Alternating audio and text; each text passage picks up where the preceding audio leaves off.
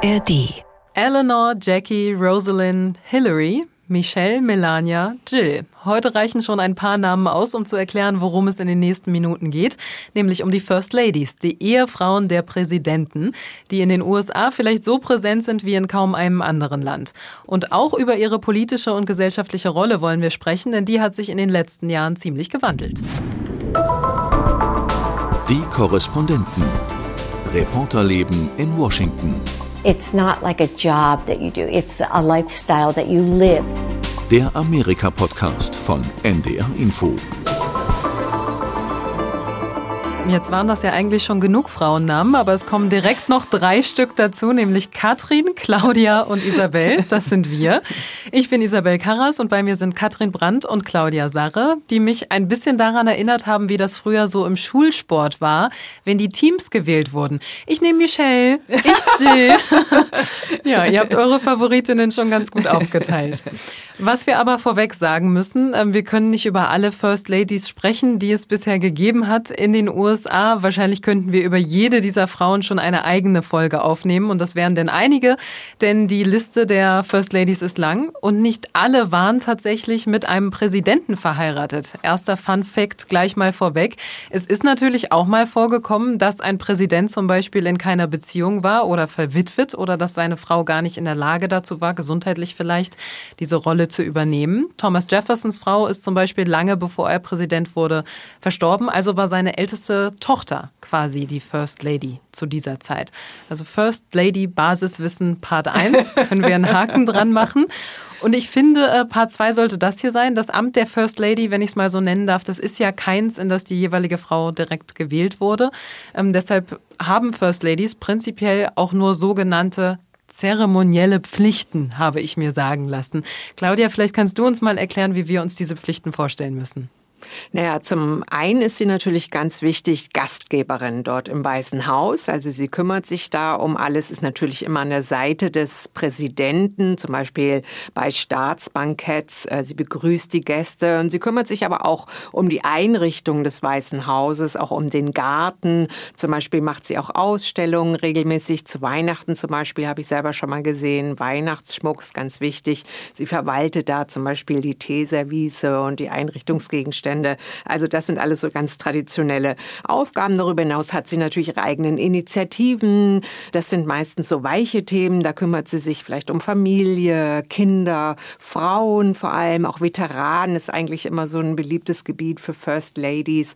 Und natürlich ganz wichtig finde ich, und das sieht man jetzt auch bei Jill Biden, sie hat so eine Beraterinnenrolle. Mhm. Also man sieht sie bei Fernsehinterviews zum Beispiel oft neben ihrem Mann sitzen und im Hintergrund agieren, gibt sie ihm Ratschläge zum Beispiel bei Joe Biden, soll er noch mal kandidieren oder nicht. Also da steht sie ganz klar hinter ihm. Das sind jetzt ja erstmal so sehr stereotypisch weibliche Themen, die du aufgezählt hast, aber es geht natürlich auch in eine politische Richtung, je nachdem, wie die jeweilige First Lady ihre Rolle so interpretiert. Es wird ja häufig gesagt, dass Eleanor Roosevelt die erste politische First Lady überhaupt gewesen sei. Deshalb habe ich mir gedacht, mit ihr fangen wir auch an. Zur First Lady geworden ist sie 1933, als ihr Mann Franklin D. Roosevelt Präsident geworden ist. Katrin, die erste politische First Lady, könntest du das ein bisschen erklären? Ja, äh, mit, mit großem Vergnügen, weil sie ist mir tatsächlich untergekommen, als ich neulich ein Stück gemacht habe über die afroamerikanische Opernsängerin Marian Anderson, die in Europa weltberühmt war, sage ich mal. Die ist in Europa auf Tour gewesen, in den nordischen Staaten, aber auch in Deutschland, hatte eine wahnsinnige Stimme, eine Jahrhundertstimme, mhm. hat äh, Toscanini mal zu ihr gesagt. Das Problem war nur, als sie dann äh, Ende der 30er Jahre aus Europa zurückgegangen gegangen ist, wo sie unabhängig von ihrer Hautfarbe gefeiert wurde. Allerdings änderte sich das politische Klima da in Deutschland zum Beispiel ja gerade erheblich. Ja. Ist sie zurückgekommen in die USA und wollte da auftreten, auch hier in unserem schönen Washington DC. Aber wir hatten hier noch das, was man damals Rassentrennung nannte. Also die Schwarzen wurden feinsäuberlich von den Weißen getrennt und es fand sich kein Veranstaltungsort für sie. Und die Töchter der amerikanischen Revolution, das ist eine besonders patriotische Frauenvereinigung, mhm. hatte partout keinen Saal. Sie hatte einen schönen Saal, aber sie wollten partout Marian Anderson nicht da singen lassen. Und dann hat sich tatsächlich Eleanor Roosevelt eingemischt und hat gesagt, okay, wenn ihr der Sängerin diesen Saal nicht gebt, dann trete ich bei euch aus. Weil Eleanor Roosevelt tatsächlich jemand war, die sich für Afroamerikaner eingesetzt hat, für Minderheiten eingesetzt hat, also ein Profil einer First Lady entwickelt hat, das nichts mit Dekos auf äh, Tischen und Teeservisen mhm. zu tun hatte. Und sie hat dann aber dafür gesorgt, als die Töchter der amerikanischen Revolution sich nicht bewegt haben, dass Marian Anderson am Ende am Lincoln Memorial aufgetreten ist, diesem ne, ikonischen Ort. 75.000 Leute haben zugeguckt, wie sie gesungen hat. Ich kriege jetzt schon oh, ich kriege Gänsehaut, wenn ich davon erzähle, weil es gibt wunderbare schwarz-weißen Aufnahmen davon. Das ist live im Radio übertragen worden und das war ein identitätsstiftendes Moment für die afroamerikanische Community hier in DC und etwas, wofür zumindest in meinem Herzen äh, immer ein Kerzlein, in der Kathedrale meines Herzens wird immer ein Kerzlein für Eleanor Roosevelt deswegen brennen. Und es ist eine Geschichte, die mich schon jetzt ganz dankbar macht dafür, dass wir dieses Thema First Ladies ausgewählt haben, weil tatsächlich höre ich das auch jetzt zum ersten Mal.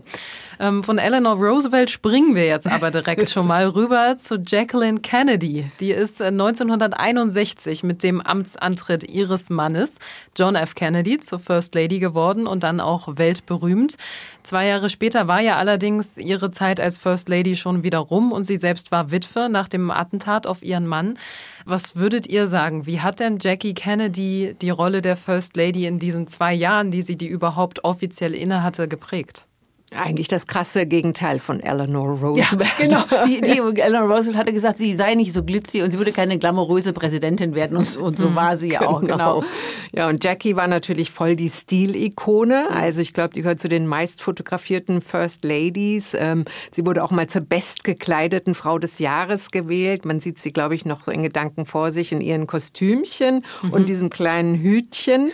Also das hat ja wirklich ähm, rund um die Welt auch für Imitation Impressionen gesorgt. Also viele Frauen haben sie kopiert tatsächlich, weil sie eben in, in Style und Eleganz wirklich äh, damals, Anfang der 60er, irgendwie wirklich federführend war. Hm. Politisch war sie, glaube ich, erstmal nicht so interessiert. Sie war ja auch eine sehr, sehr junge First Lady, Anfang 30, als ihr Mann ins Amt kam. Und eigentlich wuchs sie dann erst nach seinem Tod so ein bisschen über sich hinaus. Ähm, zumindest erinnere ich das so, dass sie zum Beispiel damals, sie saß sie an dem Auto auch neben ihm ja. und ähm, als er dann erschossen wurde, hatte sie eben dieses unglaublich blutbespritzte Gott, ja. Kostüm an. Und das behielt sie ja auch an, ja. Ne?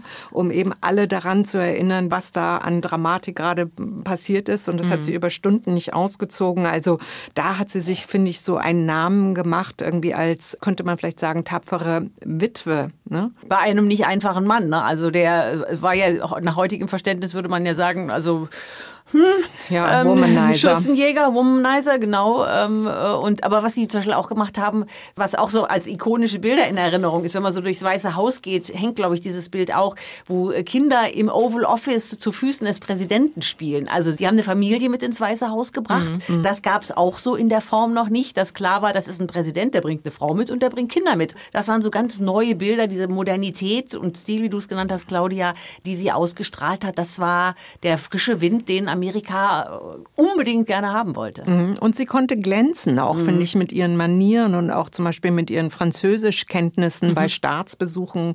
Zum Beispiel bei Charles de Gaulle waren die beiden und da konnte sie wirklich glänzen, also im sozialen Leben. Und sie ist noch heute irgendwie immer mal wieder Thema. Also das finde ich ist auch bei nicht vielen First Ladies aus meiner Perspektive zumindest der Fall, ja. die schon vor so langer Zeit offiziell die Rolle inne hatten. Über eine andere ehemalige First Lady wurde aber Ende letzten Jahres wieder ähm, sehr viel gesprochen, leider aus keinem so schönen Grund. Ähm, Rosalind Carter, die ist letzten November gestorben mit äh, 96 Jahren. Die ist 1977 zur First Lady geworden, und zwar als Ehefrau von Präsident Jimmy Carter. Und ähm, der wurde nach ihrem Tod jetzt mit den Worten zitiert, Rosalind war meine gleichberechtigte Partnerin bei allem, was ich je erreicht habe. Hm, das sagt ja schon mal sehr viel aus, aber wie habt ihr ähm, ihren Tod hier in den USA wahrgenommen?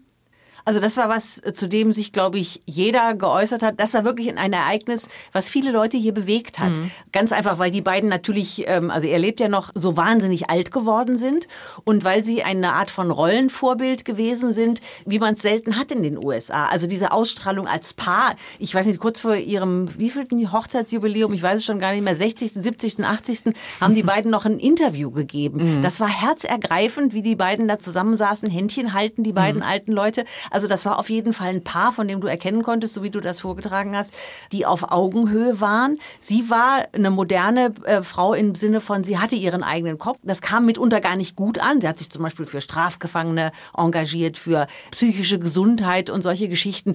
Das war nicht gewollt. Das war eben, sie war nicht nur Arm Candy, wie man hier sagen würde, ähm, ein hm. Schmuckstück am, am Arm des Präsidenten, sondern sie war seine Beraterin und er hat das auch angenommen. Du hast es ja vorhin gesagt, ähm, die sind nicht gewählt. Also welches Recht hat sie, sich in Politik einzumischen. Aber sie hat das einfach gemacht. Ja, und ich fand diese Rührung und Berührtheit und Betroffenheit hat man auch wirklich gespürt bei der mhm. Trauerfeier. Also bei den Fernsehbildern hatte ich selber auch richtig einen Kloß im Hals, obwohl ich sie selber nie gesehen habe. Aber wie sich dann die ganzen Staatsgäste da versammelt haben und auch übrigens alle ehemaligen noch lebenden First Ladies ja. ähm, zur Trauerfeier erschienen sind, das fand ich schon sehr eindrucksvoll. Und Claudia, du hast jetzt schon ähm, die anderen First Ladies angesprochen, die äh, noch lebenden ehemaligen First Ladies. Das sind ja vier Stück. Hillary Clinton, Laura Bush, Michelle Obama und Melania Trump. Und ich habe mir gedacht, über Hillary Clinton müssen wir auf jeden Fall auch sprechen, denn auch sie hat diese Rolle der First Lady in den USA extrem verändert. Allein dadurch, äh, dass sie uns allen, würde ich fast mal behaupten, inzwischen ja viel mehr als Politikerin im Kopf ist, als eben als Ehefrau von Bill Clinton und als First Lady. Erstmal ist sie aber zur First Lady geworden und zwar war das 1993 mit Bill Clintons Ernennung zum Präsidenten und auch davor hat sie schon sehr deutlich gemacht, dass auch sie ihre eigene Karriere weiterverfolgen will. Unter anderem hat sie nämlich im Jahr davor das hier gesagt. I suppose I could have stayed home and baked cookies and had teas, but I, what I decided to do was to fulfill my profession, which I entered before my husband was in public life. Also sie hat gesagt, sie hätte auch zu Hause bleiben, Kekse backen und Tee trinken können, aber sie hätte sich eben dafür entschieden, ihren Beruf auszuüben, den sie auch schon hatte, bevor ihr Mann überhaupt so in der Öffentlichkeit stand. Und äh, wenn ich das richtig gesehen habe, dann gab es damals ziemlich viel Kritik dafür, auch von äh, Frauen und Müttern, die ihre Rolle zu Hause da falsch aufgefasst sahen. Was ist euch von Hillary Clintons Zeit als First Lady noch im Kopf? Habt ihr da irgendwelche Gedanken zu? Also ich denke, sie war einfach die erste, die sich da so stark politisch engagiert hat. Und sie hatte zum Beispiel als erste auch ein eigenes Büro in einem Flügel des Weißen mhm. Hauses und ihren eigenen Stab. Also sie war ja auch eine sehr intelligente, gut ausgebildete Frau, Yale-Absolventin, mhm. hatte also wirklich was im Kopf, hatte Ambitionen. Und das war wahrscheinlich die amerikanische Gesellschaft zu dem Zeitpunkt noch nicht gewöhnt. Und sie hat also sozusagen auch ihr eigenes Programm gehabt. Zum Beispiel hat sie sich ja auch für Gesundheitsversorgung Versorgung sehr stark eingesetzt, mhm. ist dafür durchs Land gereist. Sie hat schon damals sehr polarisiert, später ja noch viel stärker. Also viele fanden sie toll, andere haben sie gehasst. Also mhm. sie war auch so eine Figur. Und natürlich hat sie auch, äh, ähnlich wie Jackie, Kennedy auch sehr unter ihrer Ehe schon damals ähm, leiden müssen. Da kann Katrin vielleicht jetzt noch was zu sagen, auch durch diese. Ich mich schon ähm, gerade auf. Ich reg, mich, ich reg mich inwendig schon gerade wieder auf. Durch die Lewinsky-Affäre natürlich. Ja. Also ich, für, für, mich ist Hillary Clinton untrennbar mit dieser Monika Lewinsky-Affäre verbunden und zwar im allerübelsten Sinne. Also sie hat sich, okay, das ist ihre Entscheidung. Sie hat diesen Mann geliebt, wie auch immer, oder hoffentlich liebt sie ihn, weil sonst äh, gäbe es keinen Grund, diese ganzen Strapazen durchzuziehen. Mhm. Der war schon in Arkansas. Äh, ähm, ist der offensichtlich über die Stränge geschlagen, nenne ich es mal. Es gab da schon Frauen, die gesagt haben, der ist sexuell übergriffig geworden. Das hat sich später fortgesetzt. Ich weiß gar nicht, wie viele Frauen sich gemeldet haben und gesagt haben, der, der Mann benimmt sich nicht richtig, nenne ich es mal vorsichtig. Und dann kam Ende der 90er oder Mitte der 90er diese Geschichte eben mit Monika Lewinsky dazu, eine ähm, Praktikantin Anfang 20, die sich eine romantische Affäre mit dem Präsidenten eingebildet hat. Ich weiß nicht, was er da rausgezogen hat, außer äh, gelegentlicher sexueller Befriedigung. Er hat sie ausgenutzt, er hat dieses Verhältnis als Präsident zu einer äh, Angestellten ähm, hoffnungslos überzogen. Damals hat man das noch nicht so wahrgenommen. Und Hillary Clinton hat sich hingestellt im Fernsehen und hat dieses Stand by my man äh, gebracht gepredigt, das ist mein Mann und wir haben nichts zu verheimlichen und das ist unsere Ehe und das geht niemandem was an. Das hat er ja auch immer wieder gesagt. It's nobody's business but ours. Even presidents have private lives. Nee, haben sie eben nicht, ne, jedenfalls mhm. nicht an dieser Stelle. Und sie hat die Zähne zusammengebissen und hat nie auch nur annähernd zu verstehen gegeben, auch aus der Perspektive von 25 Jahre später, dass das nicht richtig war, was ihr Mann gemacht hat, dass man das nicht tut. Also dieses, dieser Blick auf Monika Lewinsky hat sich total geändert im Laufe der Jahre durch dieses MeToo. Aber Hillary Clinton, sage ich mal, hat den Schuss nicht gehört. Und das nehme ich ihr echt übel. Mm, das zeigt eigentlich nur ihren unglaublichen Ehrgeiz und wie sehr sie auch die Fassade da wahren wollte, weil eigentlich hat sie sich zu dieser Zeit ja schon warm gelaufen, dann auch mhm. für ihre späteren politischen Ämter. Also sie war ja dann Senatorin, dann war sie Außenministerin, dann war sie Präsidentschaftskandidatin zweimal. Also klar, die ist einfach wahnsinnig ehrgeizig. Ja, absolut. Ja, das ist richtig. Sie war ja auch die erste First Lady, die sich überhaupt um ein politisches Amt bemüht hat. Und noch dazu, ähm, habt ihr ja auch gesagt, eine First Lady, die dann eben fast auch noch Präsidentin geworden wäre. Und da sind wir schon Hammer, bei der ne? nächsten Kandidatin, wollte ich immer so als Spaß anbringen. Wir haben es letzte Woche an dieser Stelle nämlich schon ein für alle Male geklärt. Michelle Obama, die hat keine Ach, politischen nein, Ambitionen. Nein, sicher? Seid ihr ganz sicher? wir haben das letzte Woche geklärt. Ähm, sie hat kein Interesse an Politik und möchte auch nicht Joe Biden als ähm, Spitzenkandidaten der Demokraten ablösen. Aber über sie reden sollten wir natürlich trotzdem, denn auch sie hat ja eine Art Wendepunkt in der Geschichte der First Ladies eingeleitet, so möchte ich es mal formulieren, als erste schwarze First Lady im Weißen Haus. Auch sie hat äh, eine Wahnsinnsbildung. Wir haben gerade das bei Hillary Clinton schon angesprochen. Michelle Obama, die hat an der Princeton University studiert in New Jersey, hat danach in Harvard einen Juraabschluss gemacht, hat auch erstmal ihre eigene Karriere als Anwältin verfolgt, bevor sie sich dann aber auch wieder ganz dem Wahlkampf ihres Mannes gewidmet hat. Barack Obama, der ist 2009 dann ins Amt als Präsident eingeführt worden und dementsprechend ist Michelle Obama dann offiziell zur First Lady geworden und ja auch dafür bekannt geworden, wie sie unter anderem mit Rassismus umgegangen ist. When someone is cruel or acts like a bully, you don't stoop to their level.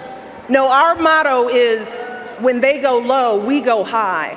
Ein Zitat, äh, was sehr berühmt geworden ist inzwischen. Da hat sie bei einer Rede erklärt, dass sie ihren Kindern beibringt. Ich glaube, in dem Kontext äh, hat sie da gesprochen, wenn jemand euch mobbt, dann begebt euch nicht auf deren Level. Ähm, so nach dem Motto, wenn die anderen quasi unter die Gürtellinie zielen, dann zeigen wir denen, was Anstand bedeutet.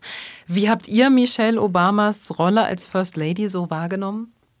Auch glamourös. Also sie war auf jeden Fall ein Star, der von vielen bewundert wurde. Du hast es ja gesagt, ihre Themen waren auf jeden Fall ähm, soziale Gerechtigkeit, mhm. Chancengleichheit, mhm. aber auch wieder für Kinder hat sie sich eingesetzt. Zum Beispiel gesunde Ernährung war so eins ihrer mhm. Steckenpferde. Dafür hat sie ja zum Beispiel auch im Garten des Weißen Hauses erstmals einen Gemüsegarten eingerichtet. Okay, das wusste ich auch noch nicht. Und natürlich ähm, waren alle bezaubert von dieser Familie Obama. Mhm ohne Allüren mit den zwei entzückenden Töchtern und dem tibetanischen Wasserhund, in den erinnere ich mich Stimmt, auch noch. Bo aber auch bei Michelle Obama, muss ich jetzt sagen, ähm, ging es auch um Äußerlichkeiten. Oh ja. Zum Beispiel ihre Oberarme. Die haben ja wirklich oh. Geschichte gemacht.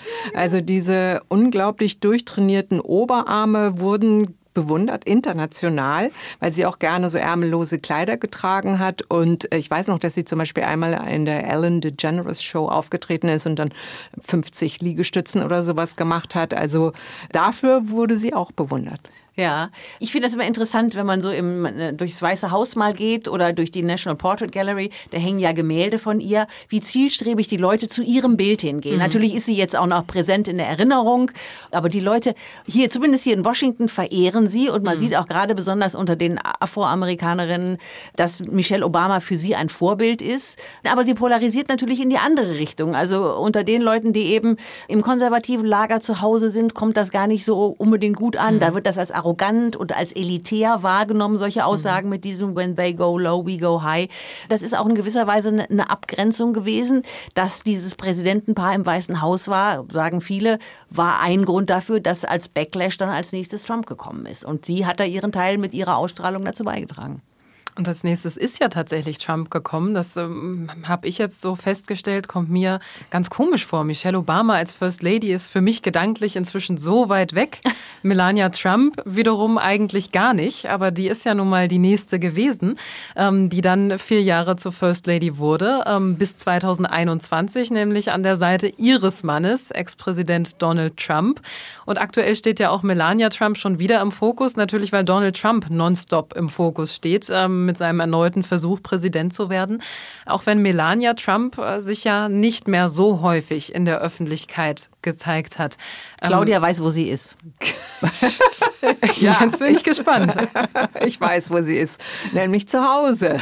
Wo? In New York oder in Nein, Mar-Lago. Also sie führte ein Leben abseits der Öffentlichkeit, kommt ja auch nie mit zu irgendwelchen Wahlkampfevents. Mhm. Da habt ihr mhm. sie sicherlich noch nie gesehen. Also bei der Beerdigung von Rosalind Carter, da war sie dabei. Ja. Aber das war einer der wirklich seltenen Momente. Sie kümmert sich um ihren Teenager-Sohn Baron, der demnächst aufs College soll. Und das ist natürlich äh, eine wichtige Phase im Leben eines jungen Mannes. Also da muss das richtige College gefunden werden. Und um ihre Eltern bzw. ihre Mutter ist ja gerade verstorben.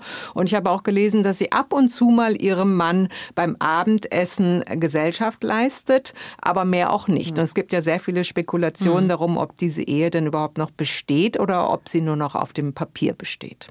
Aber sie, hat, aber sie hat schon sich im Weißen Haus, wenn man das jetzt mal mit, was weiß ich, Rosalind Carter oder ähm, Michelle Obama vergleicht, sehr, sehr, sehr zurückgehalten. Und sie hatte diese, diese Bildungsinitiative Be Best, über die sich viele Leute lustig gemacht haben, über diese komische Formulierung. Aber sie ist eigentlich nicht in Erscheinung getreten, ne? außer diese gruselige Weihnachtsbaum, diese blutrote Weihnachtsbaumdeko, diese oder Weihnachtsdeko, die sie irgendwann mal eingeweiht hat. Aber sie war ein, ein großes Rätsel mhm. ähm, und, und keiner wusste, hat, sieht man sie nicht, weil sie im Verborgenen Strippen zieht und diesen Mann beeinflusst oder interessiert sie sich gar nicht dafür und diese Ehe existiert nur noch auf dem Papier? Also Melania, gibst du mir recht, Claudia, war ein großes Mysterium während ihrer Zeit, oder? Ja, das stimmt. Du hast völlig recht. Also da bleibt nicht viel hängen, außer natürlich diese grüne Jacke, auf der stand I don't really care. Eine vielleicht nicht ganz so versteckte Botschaft. Ja. Dann bleibt uns jetzt nur noch eine First Lady übrig, und zwar die amtierende Jill Biden, die Frau von Präsident Joe Biden. Ähm, das ist die erste First Lady der USA, die neben ihren Verpflichtungen als First Lady eben auch weiterhin ihrem Job so richtig nachgeht. Und zwar unterrichtet sie am Community College in Northern Virginia. Als Lehrerin ist sie also tätig und weiß ja aber auch, wie das politische Geschäft so läuft. Joe Biden, ihr Mann, ist ja seit Jahrzehnten in der Politik.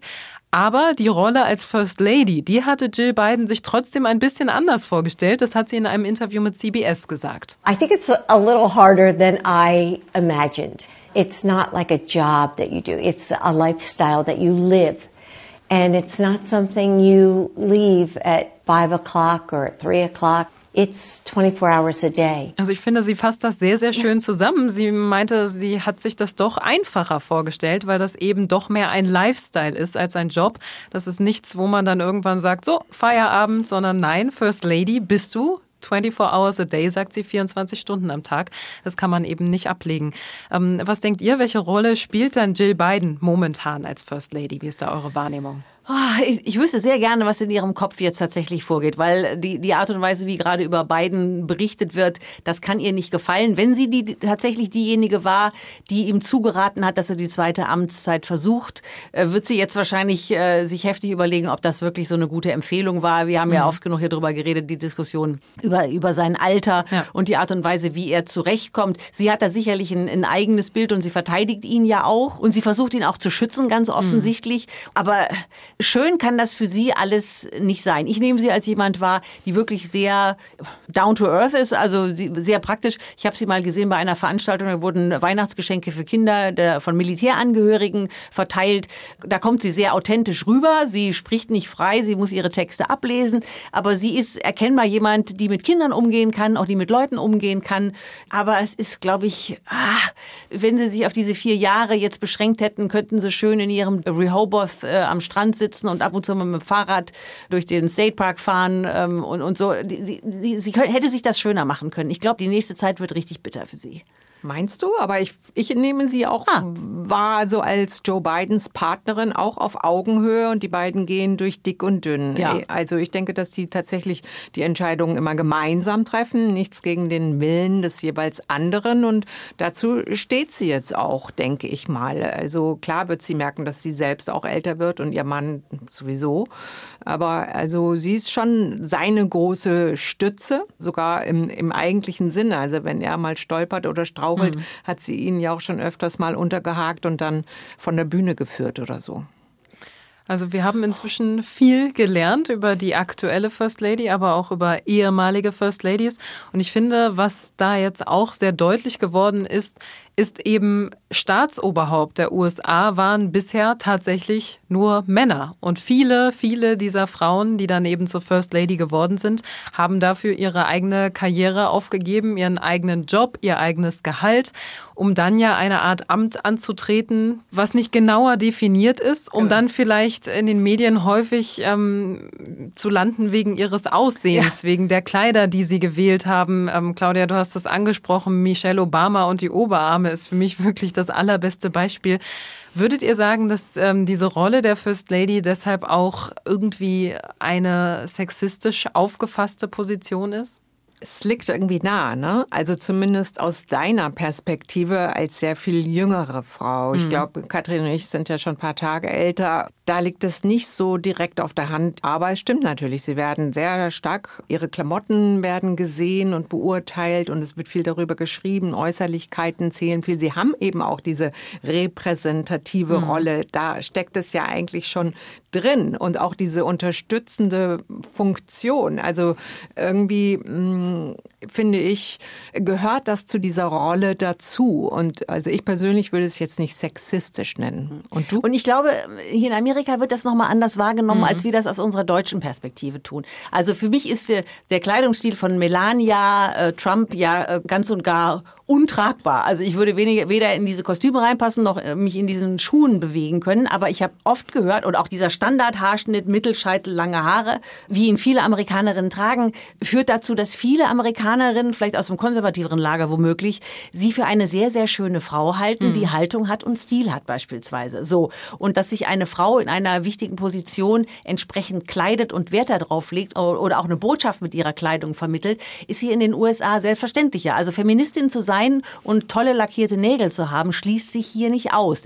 Ich finde auch ähm, lackierte Nägel zu tragen und Feministin zu sein, würde sich vermutlich auch in Deutschland nicht ausschließen. Aber ich finde das äh, sehr richtig, was du angesprochen hast, Katrin. Ich glaube, in Deutschland äh, generell eine, eine First Lady oder auch ein, ein First Gentleman, wie zum Beispiel Joachim Sauer, der Ehemann von Angela Genau. Merkel, würde da einfach nicht in dieser Form in der Öffentlichkeit stattfinden. Ähm, die Rolle ist da einfach gewissermaßen eine andere. Aber jetzt habe ich schon den First Gentleman angesprochen. Ähm, als Hillary Clinton Präsidentin werden wollte, da kam die Diskussion ja verstärkt auf in den USA.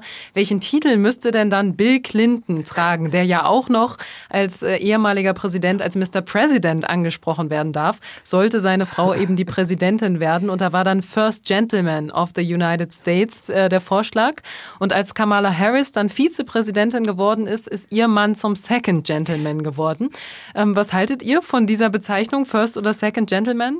Völlig normal. Ja, also da, damit kann man umgehen und man kann auch diese Rolle ja ausfüllen, ne? wie ähm, Doug Emhoff das ja tut, der auch viel unterwegs ist, auch beschlossen hat, er hat den Job jetzt seiner Frau den Rücken freizuhalten. Der Er Mann ist, von Kamala Genau, Harris. der Mann von Kamala Harris. Und äh, er ist auch aktiv und äh, unterstützt offensichtlich auch die Ziele der Demokratischen Partei. Also der ähm, zieht auch aus, aus dieser Zeit raus, was er rausziehen kann, um selber ähm, aktiv zu sein. Dann habe ich jetzt abschließend noch eine Frage an euch, die das Ganze vielleicht ganz gut zusammenfasst. Und zwar, was denkt ihr, wie stark hing denn bisher der Erfolg eines Präsidenten auch davon ab, wie er von seiner Frau unterstützt wurde als First Lady?